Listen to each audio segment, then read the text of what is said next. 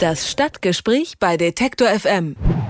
Es gibt ja, finde ich zumindest bei diesen Temperaturen, nichts Besseres, als am Badesee zu liegen, am besten noch am schattigen Flussufer und dann ab und an ins Wasser zu springen. Blöd ist es natürlich nur, wenn einem dann plötzlich haufenweise toter Fische entgegenziehen. Das ist in Hamburg momentan leider Realität, denn dort hat es in den vergangenen Wochen ein massives Fischsterben gegeben.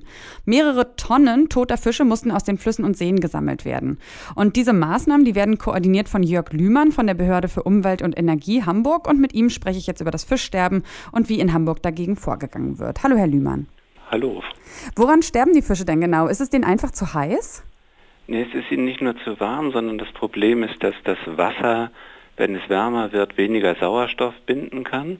Wir sind jetzt in diesen kritischen Bereichen unter 4 Milligramm Sauerstoff pro Liter. Mhm. Und da leiden die Fische erstmal unter Stress und ab 3 Milligramm droht ihnen der Erstickungstod.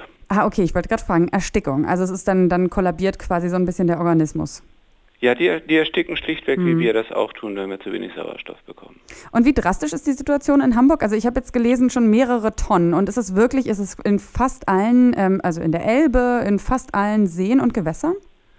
Nein, das ist sehr unterschiedlich verteilt und glücklicherweise kann ich Ihnen sagen, dass Ihre Anmoderation an einem Punkt glücklicherweise falsch ist. Es gibt keine Badegewässer, in denen Badende mit toten Fischen in Berührung kommen können. Ah ja, okay. Sondern mhm. wir hatten Situationen zum Beispiel an einer Schleuse, wo massenhaft äh, die Fische dann auch durch die Strömung angetrieben wurden. Äh, und das große Problem bei den Fischen ist eben, dass sie äh, diesen, diesen Sauerstoffmangeltod, diesen Erstickungstod erleiden und dabei erstmal absinken. Mhm. Und dann kommen sie erst zwei Tage später wieder hoch, liegt an den Faulgasen, die sie dann selber produzieren. Und dann erst können wir sie sehen. Das heißt, wir, wir sitzen sozusagen immer zwei Tage hinter der tatsächlichen Entwicklung hinterher, wenn die Fische in solchen Massen sterben. Diese Verzögerung, behindert Sie das in irgendeiner Art und Weise in Ihrer Arbeit? Das bedeutet eigentlich nur, dass wir nie sagen können, heute hat es aufgehört, hm. sondern es kann immer sein, solange die Wetterlage so ist, wie sie ist, und sie ist ja nun mal außergewöhnlich mit dieser Hitze, dass wir sagen können, in zwei Tagen könnten da immer noch irgendwo Fische auftauchen. Jetzt ist es ja nicht nur schade um die Fische, die dort sterben, sondern ich könnte mir vorstellen, dass es wahrscheinlich dieses massive Fischsterben oder überhaupt auch dieser Temperaturanstieg und der verminderte Sauerstoffgehalt in den Gewässern auch noch wahrscheinlich Auswirkungen auf andere Teile des Ökosystems hat, oder? Hat es äh, in verschiedener Weise.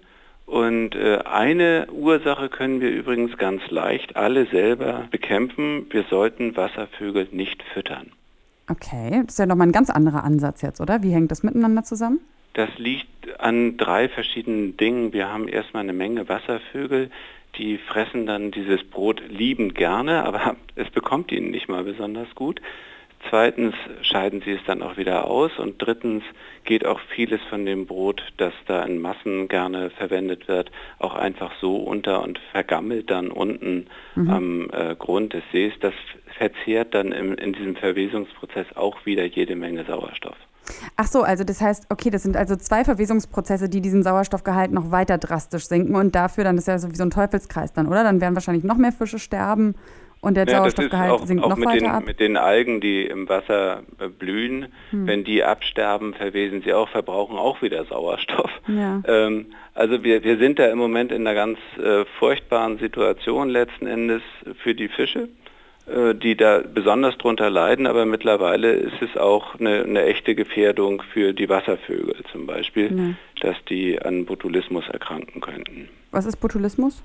Das ist eine Krankheit, die ähm, entsteht durch Bakterien, Botulismusbakterien und die siedeln sich ursprünglich äh, zum Beispiel, also Botulus heißt Wurst, mhm. äh, dadurch können auch Menschen es bekommen und die, diese entstehen gerne in diesem Schlamm, aber auch in den abgestorbenen Fischen.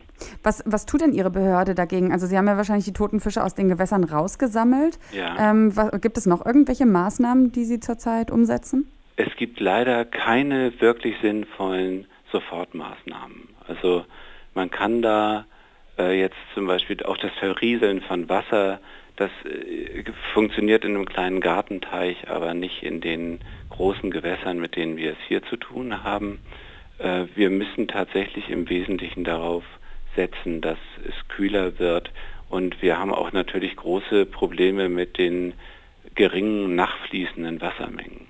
Mhm. So, wir können im Kleinen was tun. Das tun wir auch seit Jahren, dass wir versuchen, die Gewässerstrukturen so zu verändern, dass die, ähm, dass die leistungsfähiger werden, dass es da auch mal Stellen gibt mit einer größeren äh, Strömungsgeschwindigkeit, dass wir neue Flachwasserzonen haben, aber bei den Flachwasserzonen haben wir auch zwei Probleme. Zum einen nehmen sie zwar mehr Sauerstoff auf, mhm. zum anderen werden sie aber, erwärmen sie sich stärker.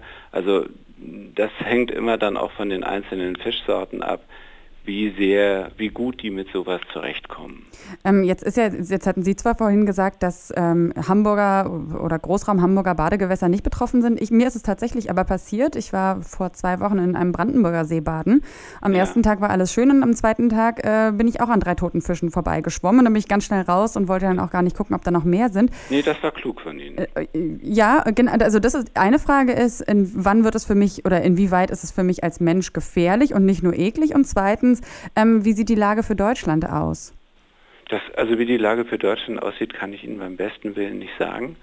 Ähm, und gefährlich würde ich sagen, äh, wäre es erst, wenn Sie an den naschen. Das tun Sie aber ja sicherlich nicht. Nein, sicherlich nicht. Können Sie denn schon absehen, wie sich für Hamburg die Situation weiterentwickeln wird? Jetzt also auch in Anbetracht der kommenden, ja, ich glaube, erstmal anhaltenden hohen Temperaturen?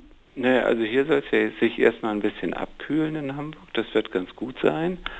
Äh, was uns große Sorgen bereitet, sind die angekündigten Stra Starkregenfälle, weil die entgegen dem, was man vielleicht erstmal annimmt, oh, guck mal, da kommt viel frisches Wasser und da wird jetzt alles auch durchgewühlt ein bisschen, da müsste ja Sauerstoff reinkommen. Unglücklicherweise kriegen wir dann auch äh, starke Oberflächenwässer mit äh, in die äh, Flüsse und Bäche hinein. Mhm. Und das bedeutet erstmal einen vermehrten äh, Eintrag von organischen Stoffen, die mhm. dann wieder diese äh, Zersetzungsprozesse nach sich ziehen. Also so ein Starkregen ist jetzt gerade das Schwierigste, was uns passieren kann.